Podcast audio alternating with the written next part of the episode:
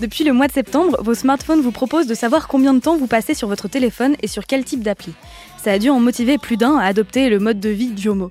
J'ai toujours refusé, moi, d'aller voir ce qu'il en était pour moi. Je savais que ça allait plus me déprimer que la mort de Mufasa dans le Roi Lion, tant je sais que je suis accro à mon téléphone.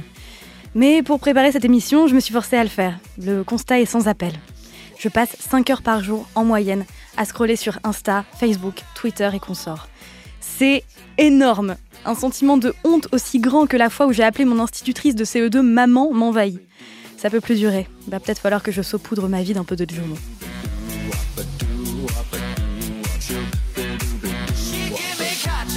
Moi, c'est Sophie Rich. J'ai 30 ans, je suis youtubeuse, fan de pâté en croûte et collectionneuse de photographies de navets. L'une de ces informations est fausse, je vous laisse deviner laquelle. Mon ambition, décrypter avec vous les dernières tendances que les gens ultra connectés connaissent sur le bout des doigts et auxquelles vous ne comprenez rien. À Skip c'est cool, ce podcast produit par Oreo a justement pour but de voler à votre secours, histoire que vous ne perdiez pas la face devant votre neveu au prochain repas de famille. Pour cet épisode d'Eskip c'est cool, on va parler du Jomo. Jomo, dit comme ça, ça a l'air d'un nom de star de RB du début des années 2000, mais rien à voir. En gros, c'est le plaisir de lâcher du lest vis à -vis des réseaux sociaux et des conventions sociales. Ce terme a été créé en réponse au FOMO, qui décrit le besoin irrépressible de se connecter aux réseaux sociaux pour être sûr de ne passer à côté d'aucune information et d'aucune occasion d'aller ribouledinguer à qui mieux mieux. Pour en savoir un peu plus sur ce concept, on reçoit aujourd'hui deux invités qui ont mis le Jomo au centre de leur quotidien. Joséphine, qui a raconté en février dernier dans un post sur son blog Women's Souls la détox socialo-digitale qu'elle a commencé deux mois plus tôt. Bonjour Joséphine Bonjour on accueille également Thibaut Dumas, cofondateur d'Into the Tribe, une agence de voyage déconnectée qui propose de faire une pause avec les réseaux sociaux en se reconnectant aux autres et à la nature. Bonjour Thibaut. Bonjour. Alors, euh, dites-moi, ça veut dire quoi, JOMO? C'est Joy of Missing Out. C'est l'opposé, comme, euh, comme vous l'avez bien présenté tout à l'heure, du fear of missing out, du FOMO. On a toujours l'impression qu'on va rater une info, qu'on va se sentir exclu d'une conversation, qu'on va rater euh, l'invitation à une soirée ou des choses comme ça, ou même des informations professionnelles, de carrière. Et ça, ça peut être euh, très, très, très angoissant pour les gens. Et d'où l'idée de FOMO, donc de peur de rater quelque chose.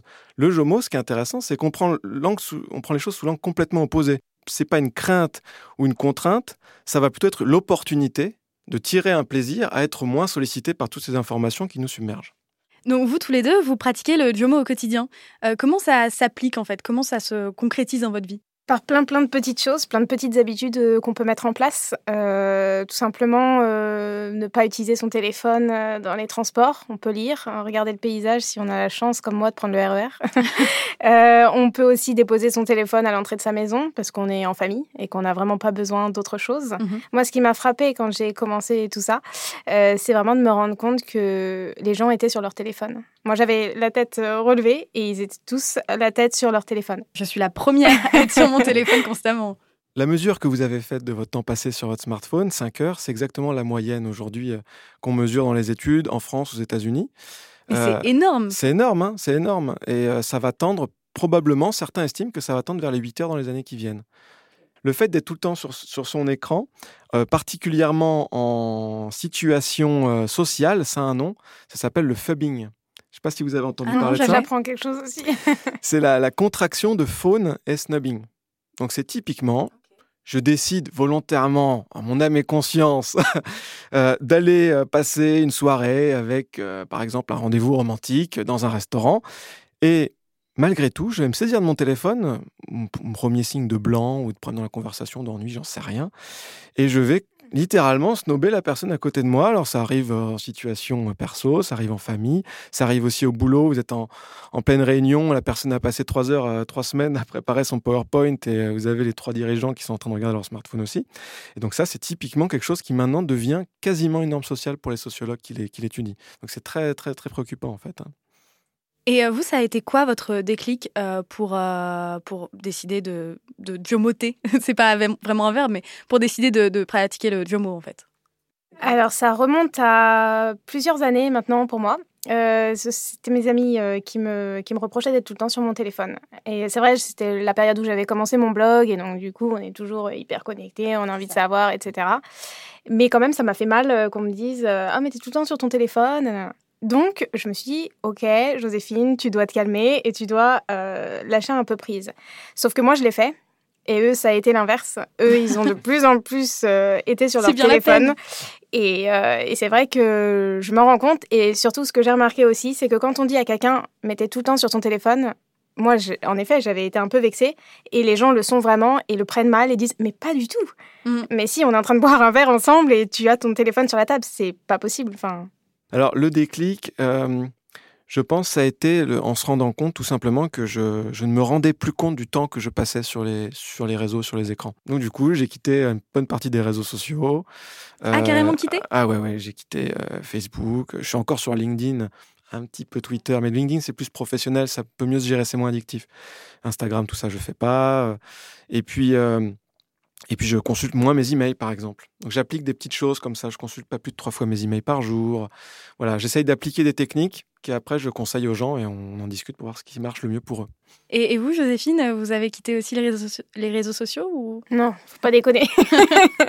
non, non, je pense qu'après il faut trouver aussi un juste euh, milieu. Ouais. Euh, la communauté euh, qu'on a, c'est quand même un super lien. j'ai toujours dit que j'ai jamais été seule plus seule, en tout cas depuis que, j'ai ouvert euh, mon blog. Il y a toujours quelqu'un euh, qui a vécu quelque chose euh, qu'on est en train de vivre et sur lequel on a besoin de conseils. Il y a quand même plein de points positifs à, ça. Évidemment, l'idée, c'est pas de dire il faut déconnecter, vivre dans une grotte, abandonner tout ça. Internet, les smartphones, les réseaux sociaux, ça apporte des choses formidables. Ce qu'il faut, c'est retrouver l'équilibre avec soi-même pour que ça soit à notre bénéfice et pas au détriment de nos interactions sociales, de notre bien-être. Est-ce que vous, par exemple, vous préconisez une désintoxication progressive et tranquillou bilou ou euh, vraiment un truc plus radical? Bah, De manière générale, je pense qu'il faut toujours y aller progressivement. Hein. Quand on change des comportements très ancrés, il faut mieux aller, ah étape par étape, hein, sinon c'est un peu difficile. c'est impossible. Si je pouvais donner comme ça un petit conseil, si vous avez peur de le faire et de vous lancer dans quelque chose de trop lourd, vous pouvez essayer une journée déjà, une journée ou même deux heures, de se dire voilà, je passe un dîner, je coupe, je mets le téléphone dans mon avion pendant deux heures. Vous allez voir que déjà le dîner, il va pas avoir la même teneur. Hein. Ça va plus être les mêmes échanges, plus mêmes, les mêmes discussions. Faites ça deux heures, faites ça une journée. Vous allez tout de suite ressentir les effets. Je pense que tout est une question de, mesure, en fait, et dans la vie en général. Hein, euh. Euh, donc, euh, moi, je sais que je me suis fixé des limites. Je reste connectée, je reste connectée une heure dans la journée. J'ai mis un temps, en fait. J'ai programmé sur mon téléphone un temps, c'est possible. Vrai qu'on peut faire ça maintenant. C'est l'une des premières étapes que, que j'ai mises en place parce que ça nous permet de nous rendre compte, en effet, qu'une heure, ça passe vite. Très, très vite. Parce que quand on arrive à 9h30 le matin et qu'on nous dit, ça y est, ça fait une heure, et eh ben, on se dit, ah ouais, mais comment je fais jusqu'à ce soir, moi? Après, si on veut vraiment ressentir des effets à long terme, euh, au niveau cérébral en général, pour avoir des effets d'un changement d'habitude, d'un changement de comportement, parce que c'est, on parle de ça en fait, hein, de comportement d'usage dans l'hyperconnexion, euh, il faut compter à peu près deux mois pour euh, que des effets commencent à apparaître au niveau cérébral. Donc c'est pour ça que c'est important la régularité. Et c'est ça qui est toujours valable quand on se lance dans une activité sportive, créative. Il faut mettre en place une régularité plusieurs fois par semaine pour apprendre, entraîner le cerveau. Et c'est au bout de deux, mois qu'on commence vraiment à ressentir l'habitude qui se met en place, le changement qui, s'opère. Et par rapport à, la, le fait de, s'extraire de la pression sociale, en fait, euh, à quel moment euh, vous avez commencé à ressentir les, euh, les bienfaits de, bah, de, de, se mettre moins la pression de... Le déclic, ça a été de reprendre tout ce qui était créatif et que j'avais arrêté. Ah euh, parce que soi-disant, je n'avais pas le temps, forcément. Euh, tout ce qui est ouais, créatif, euh, dessin, peinture, même lecture, écriture. J'ai repris l'écriture de mon roman, j'ai jamais autant avancé. voilà, c'est ces petites choses-là, en fait, où on se rend compte qu'on avait le temps on a le temps d'aller au ciné, d'aller faire juste une balade en vélo. De... On a le temps. Alors, j'instagrammerai pas euh, ma balade en vélo, ou voilà, quoique, c'est peut-être possible. pas Mais ce que je veux dire, c'est qu'on a vraiment du temps.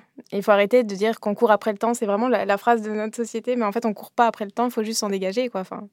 Et ça, on s'en dégage beaucoup avec, euh, avec l'arrêt un peu de cette connexion, hyper connexion plutôt moi, je me dis, j'aimerais bien faire ça. J'aimerais bien euh, voir un peu moins euh, de gens, euh, enfin voilà, me prendre plus de temps pour bosser sur d'autres choses.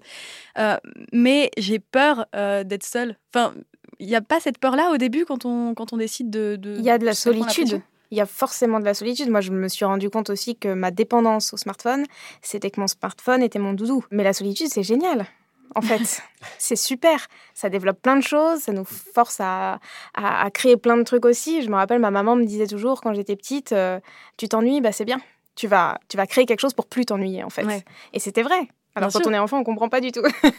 Mais après, adulte, on comprend. Et, euh, et, oui, ça fait peur. Et oui, peut-être qu'il y a des moments où vous vous sentirez un peu seul. Mais après, la libération et la liberté, euh, la liberté de, de, notre vie est, folle, quoi. Exactement. Euh, il y a beaucoup de, de, crainte et d'angoisse et d'inquiétude à l'idée de se séparer de son téléphone.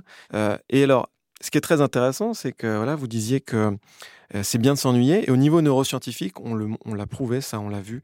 Euh, s'ennuyer, en fait, c'est une très bonne chose pour le cerveau. On a l'impression que le cerveau ne fait rien, quand on a l'impression que c'est une activité perdue, en fait, que c'est du mmh. temps gaspillé. Mais pas du tout. Le cerveau, lui, il est tout le temps en activité. Quand on a l'impression de ne rien faire, le cerveau, lui, est en train de travailler un réseau de structures spécialement dédiées à ça, qui va être hyper important dans tout ce qui va être mémoire, prise de décision, créativité notamment.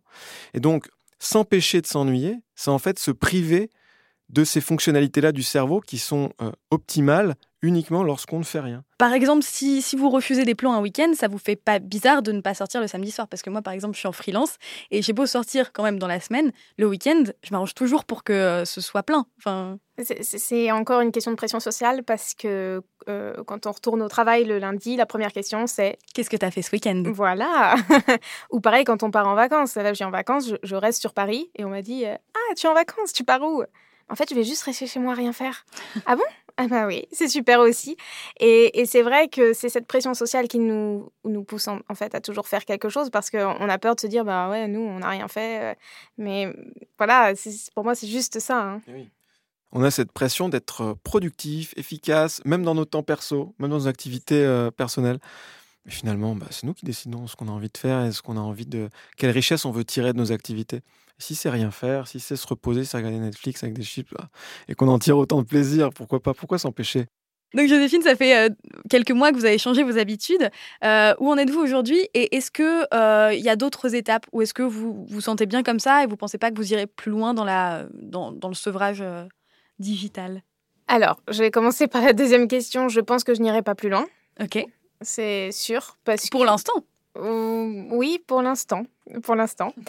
Euh, et comment, comment ça s'est passé? Est-ce qu'il y a des moments plus difficiles? Euh, Il y en a, euh, typiquement dans les transports en commun?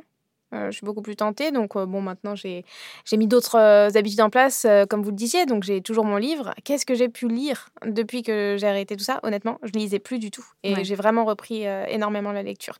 C'est super libérateur aussi de, de pouvoir faire ce qu'on aimait faire avant. non, et je pense que le plus difficile, finalement, c'est mes interactions avec les autres. dans le sens où, pour moi, maintenant, je prends ça comme un manque de respect si je suis au restaurant avec quelqu'un et qu'il est sur son téléphone à un moment donné ou qui me dit ah, excuse-moi, attends deux secondes. Non, en fait, ça, c'est quelque chose que je ne supporte plus du tout.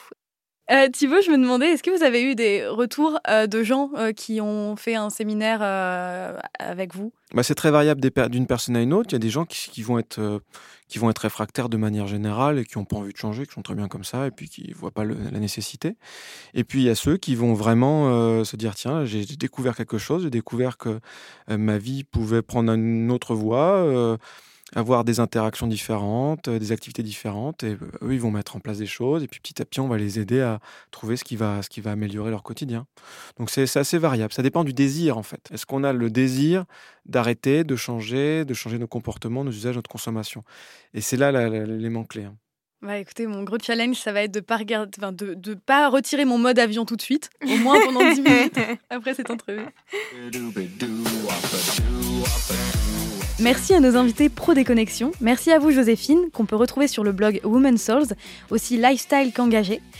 Et merci à vous, Thibaut. D'ailleurs, vous avez sorti un livre, Détox Digital, décroché de vos écrans aux éditions Mango, et j'ai hâte de le lire pour m'inspirer. Et merci à vous, auditeurs et auditrices, d'avoir quand même gardé votre smartphone allumé au moins le temps de ce podcast. C'est sympa, ça fait plaisir. Et voilà, c'était le dernier épisode d'Askip C'est Cool. C'est l'heure maintenant pour nous de se quitter et de se dire au revoir. On vous a incité à vous relaxer avec la SMR, on vous a invité à regarder un maximum de séries sur Netflix, on vous a proposé de chanter sur TikTok ou de passer des heures à jouer à Fortnite. Maintenant, en toute logique, on vous a parlé des bienfaits du Jomo. Mais avant de déconnecter, pensez bien à mettre 5 étoiles sur votre application de podcast. Comme ça, peut-être qu'on se retrouvera l'année prochaine pour une saison 2, qui sait, ce serait cool. À bientôt